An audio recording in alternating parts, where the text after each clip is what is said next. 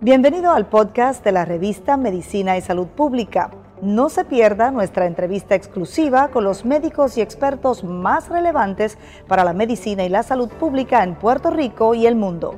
Si desea ver este podcast en vídeo, puede hacerlo en nuestro canal de YouTube Revista MSP.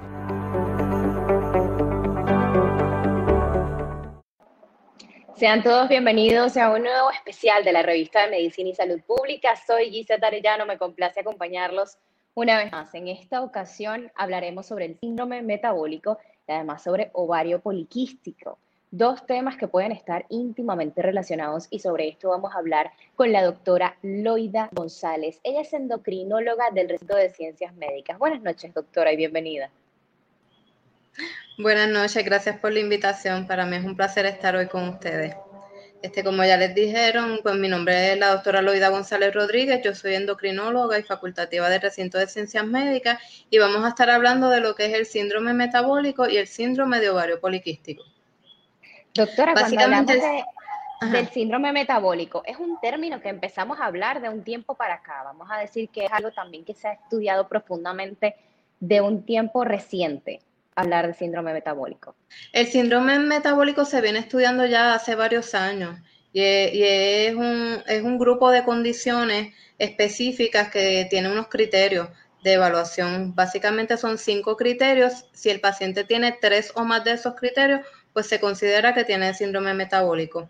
Los criterios básicamente son, mira, si tiene presión arterial sanguínea elevada, este, alta presión, que es una presión sanguínea de 130-85 o está en tratamiento para ello, si tiene problemas con el azúcar, si tiene unos azúcares en ayuna mayor de 100, mayor o igual de 100 o está en tratamiento ya sea para prediabetes o diabetes, este, que tenga problemas de los lípidos, que tengan el colesterol, lo que le llamamos el colesterol bueno, que es el HDL, que esté bajito, y eso se define en hombres menos de 40, en mujeres menos de 50 o que estén en tratamiento para ello, que tenga niveles de triglicéridos elevados, mayor de 150 o que esté en tratamiento para ello y que tenga obesidad abdominal. Y esto la definimos como una circunferencia de cintura en hombres mayor de 40 pulgadas y en mujeres mayor de 35 pulgadas.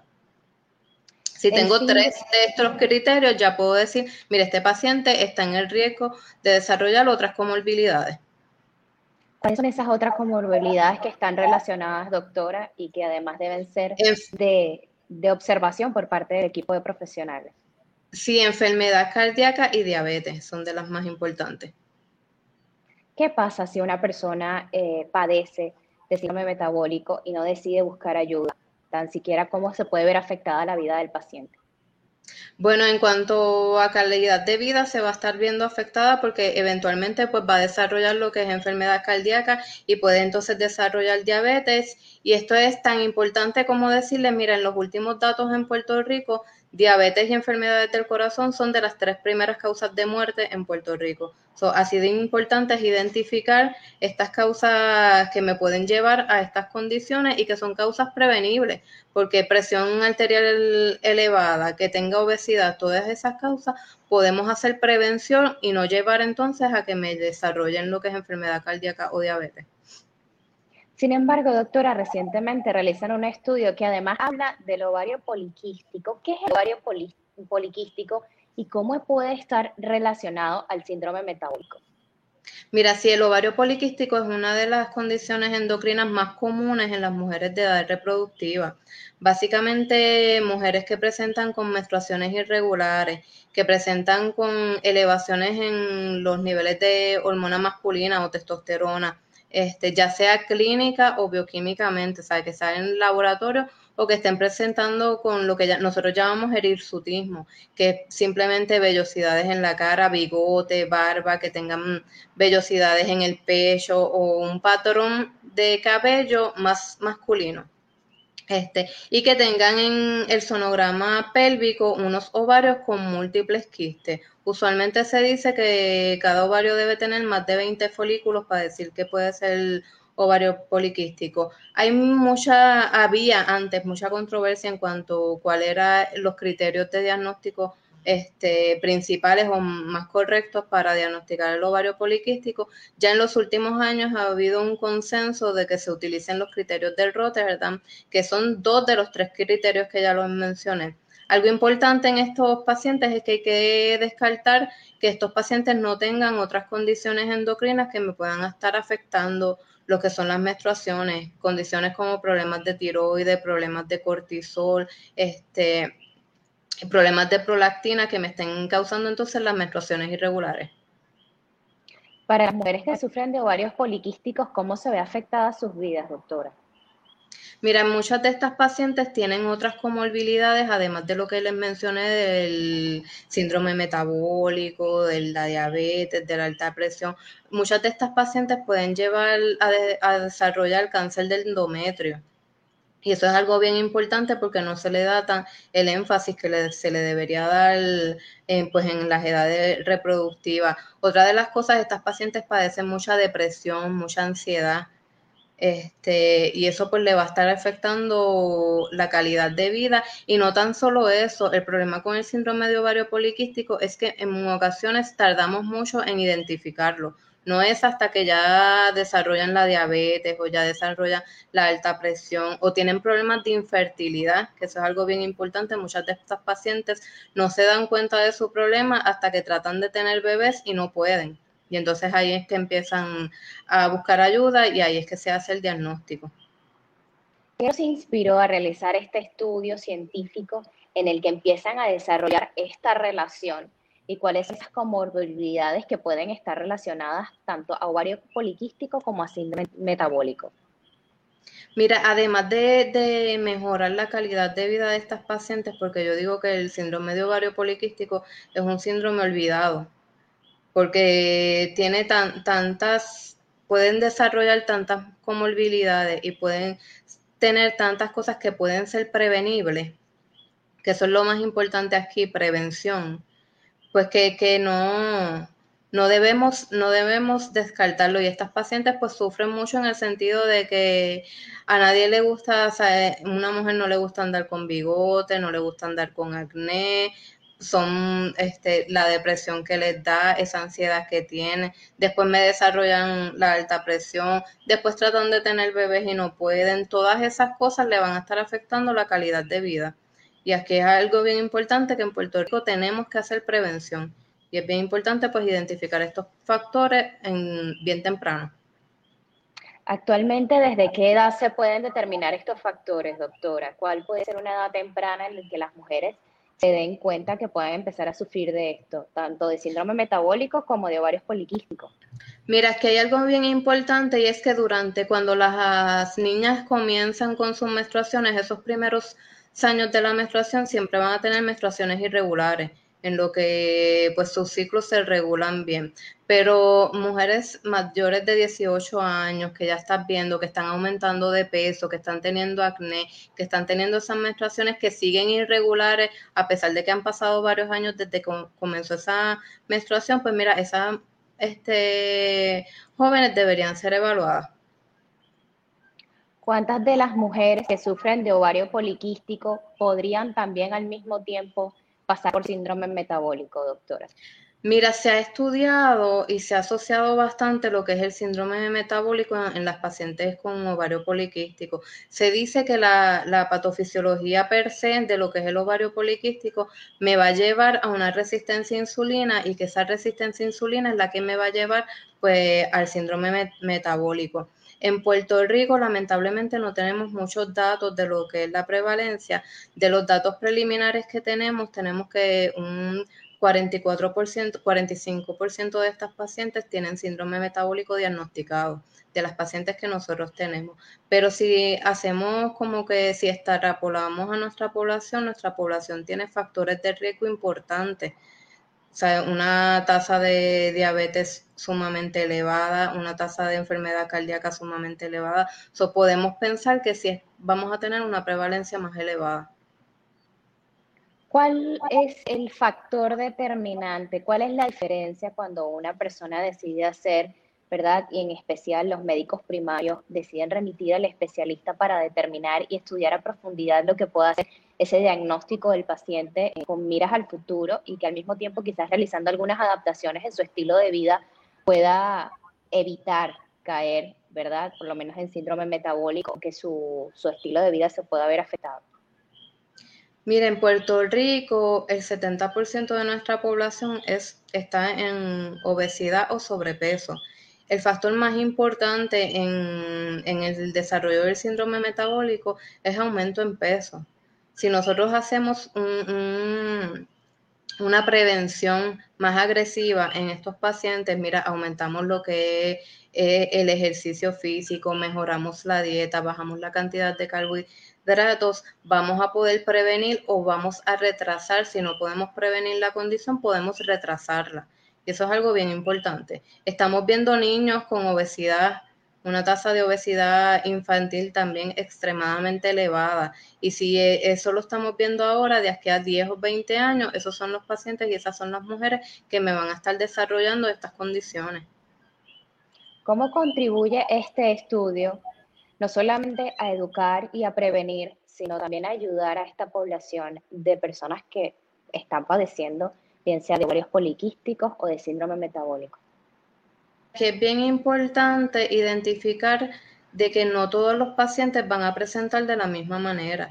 Y hay algunas características clínicas que si nosotros las podemos identificar, podemos ayudar a estos pacientes y a los médicos primarios también a identificarlas más temprano y a tratarlas más temprano. No es lo mismo una paciente que tiene el síndrome de ovario poliquístico porque se diagnosticó con que tiene las testosteronas, los niveles de testosterona elevados y tiene quistes en los ovarios, a una paciente que ya tiene pues los problemas de infertilidad por la anovulación y que solamente tiene los quistes y no tiene los niveles de testosterona elevados. Esas diferencias en esos fenotipos, en esas características clínicas van a ser bien importantes para yo decidir, mira, cómo voy a tratar o si Simplemente la testosterona elevada me va a dar otro tipo de comorbilidades, pues esas son las cosas que nosotros debemos identificar.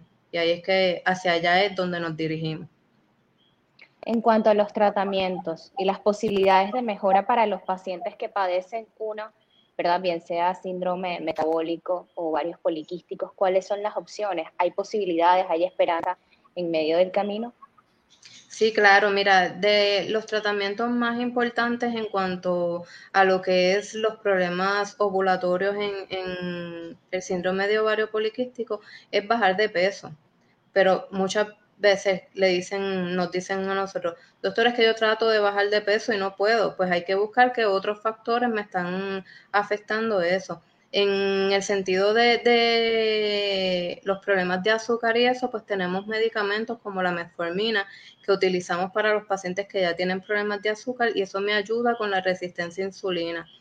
En los últimos años se ha estudiado otros medicamentos que se utilizan para diabetes o para problemas de azúcar que también tienen como efecto secundario que bajan de peso. Y esos medicamentos pueden ser ideales en un futuro utilizarlos en estas pacientes con ovario poliquístico. Doctora, como endocrinóloga, ¿por qué es importante asistir a los especialistas y ante qué, verdad, ante qué indicativos, banderas rojas, eh, señales que nos puede dar nuestro cuerpo es importante asistir al especialista? Ahora en pandemia sabemos que a muchas personas les puede dar temor acercarse a las clínicas, a los hospitales, buscar esa asesoría y ese apoyo. Sin embargo, la salud, y a veces se convierte en estos diagnósticos en una carrera contrarreloj, porque es importante no dejarlo a un lado, sino por el contrario, asistir de mano de un especialista y buscar solución. Mira, aquí como todo, la prevención es lo que nos va a ayudar a evitar ya sea los problemas a largo plazo. Si nosotros identificamos en unas etapas tempranas, podemos evitar que esos pacientes desarrollen más rápido la condición o, si la, o evitarla. Aquí lo que es la diabetes tipo 2 y la obesidad tienen factores de riesgo que son prevenibles. Lo que es la dieta, nosotros tenemos una dieta extremadamente elevada en carbohidratos, que eso es un factor de riesgo importante en para los dos, para la obesidad y para la, diabetes. Y, y la vida sedentaria que llevamos, pues mira, esos son factores de riesgo que debemos atacar y debemos atacar temprano para entonces poder evitar esas complicaciones a largo plazo. Y esto también no es tan solo complicaciones, es calidad de vida. La calidad de vida se ha visto afectada no tan solo con la pandemia, ya se veía afectada por, por las comorbilidades que estamos viendo en nuestra población. En cuanto al estudio científico, doctora, eh, ¿cómo va hasta este momento el avance que realizan en esta materia y qué otros estudios se podrían derivar a partir de este? Mira, actualmente estamos reclutando pacientes para que para poder sacar la prevalencia, porque algo bien importante es que si no tenemos datos de nuestra población, pues tenemos que utilizar datos de otras poblaciones que tal vez no sean los mejores para nosotros, porque nosotros tenemos unas características específicas este, y unas peculiaridades. Ahora mismo estamos en el proceso de, reclutamiento de pacientes, pacientes que piensen que puedan tener este síndrome de ovario poliquístico, pues pueden llamar a la clínica de endocrinología del recinto de ciencias médicas y ahí podemos entonces evaluarlas. Es un trabajo multidisciplinario, doctora, y además en equipos que realizan. ¿Cuál es el valor que aporta además a la ciencia y, a la mejora de la vida del puertorriqueño continuar adelante, seguir realizando estudios científicos y abocarse a buscar no solamente las razones, las causas, la sintomatología, sino además las posibles soluciones? ¿Cómo cambia esto la vida y además la propuesta que se presenta en función de una mejor opción para los pacientes? Mira, es que es bien importante lo que ya les dije. Nosotros tenemos que ver a los pacientes como un todo. Yo no estoy viendo um, el estudio que nosotros estamos teniendo ahora mismo. Tenemos colaboración con los ginecólogos, porque ellos, pues, muchas veces son los primeros que ven a estos pacientes, además de los médicos primarios. Y es bien importante tener e-, esa plática con los demás servicios, porque a veces nosotros estamos enfocados en nuestra área de experiencia, por decirlo así, y se nos olvida que hay otras cosas que tenemos que estar evaluando. Estas pacientes del síndrome de ovario poliquístico, su problema no tan solo es que me desarrollan diabetes, que me desarrollan alta presión, que tienen problemas de depresión y ansiedad. Muchas de estas pacientes tienen infertilidad y eso es algo bien importante y que, y que les afecta a ella y a su familia. So, ahí, en, en ese sentido, pues tenemos que abrir las puertas y tener esa plática con los demás servicios. Doctora, de cara a lo que podría ser eh, además este aporte que realizan como los especialistas en materia, le pregunto, ¿cuáles han sido casos desde temprana edad, desde qué edad eh, una persona puede presentar esta, esta condición en Puerto Rico? ¿Cuál ha sido quizás ese caso que les ha sorprendido y que se ha relacionado al tema? Bueno, realmente yo soy endocrinóloga de adultos, ya yo los estoy viendo cuando están adultos, pero desde de adolescentes, una vez pasan dos o tres años después de su primera menstruación, se pueden ver estos casos. Este, pero nosotros hemos tenido pacientes 18, 19 años que ya tienen, que ya tienen el síndrome. Entonces, el problema es que o tienen problemas de infertilidad o cuando quedan embarazadas, entonces tienen otras comorbilidades, me desarrollan diabetes estacional, tienen más riesgo de perder a su bebé y todas estas cosas. Además de la hipertensión, de la diabetes, ¿puede puntualizarnos cuáles son esas otras comorbilidades que pueden estar relacionadas al síndrome metabólico? Mire, el síndrome metabólico, ah, la obesidad me puede llevar a cáncer eso hay muchos estudios que me han asociado obesidad con distintos tipos de cáncer, problemas de colesterol que me pueden llevar a ataques cardíacos, enfermedades cardíacas que no tan solo es infartos al corazón, también son infartos cerebrales, este, hemorragias cerebrales, este, esa entre algunas, entre los cánceres pueden ser cualquier tipo este, de cáncer, diabetes, que ya sabemos que en Puerto Rico pues, es un problema este, significativo. Doctora, quiero preguntarle además, de cara a lo que pueden ser esos posibles cambios que pueden hacer las personas desde hoy, para evitar poder desarrollar el síndrome metabólico, ¿qué cambios pueden hacer a su día a día? ¿En qué momento pueden decir, wow, realmente sobrepeso quizás no son las libritas de más de la cuarentena, sino que realmente puedan arrojar un caso de obesidad, ¿ante qué indicativos, qué cambios se pueden ver? Lo más importante va a ser la dieta y lo que es el ejercicio. En cuanto a ejercicio, se recomienda que sea un ejercicio de intensidad moderada y que sea por lo menos 150 minutos a la semana. Este, que solo pueden ser, mira, caminar 30 minutos. Pero caminar, eh, que su corazón se agite, que, que lo sientan.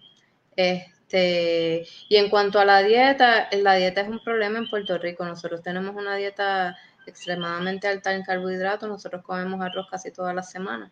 Este, modificar las porciones, porque no, no, nosotros comemos arroz, ¿sabes? somos puertorriqueños, pero es cuestión de porciones, no, no es lo mismo llenar la mitad del plato de arroz que llenar una cuarta parte de arroz solamente. Este, y buscar ayuda, mira, muchas, muchos pacientes realmente no es que no quieran hacer los cambios a su estilo de vida, es que no conocen qué cambios son los que tienen que hacer, buscar la ayuda del nutricionista, buscar este, la ayuda, pues, obviamente de nosotros los endocrinólogos, de sus médicos primarios. Lo más importante es eso, identificar, mira, tengo un problema, tengo obesidad, puedo desarrollar estas complicaciones, voy a tomar acción ahora puede ser determinante y quizás algo influyente el estigma que hay en torno a este tema, doctora. Hablar que se sufre de ovarios poliquísticos o de síndrome metabólico.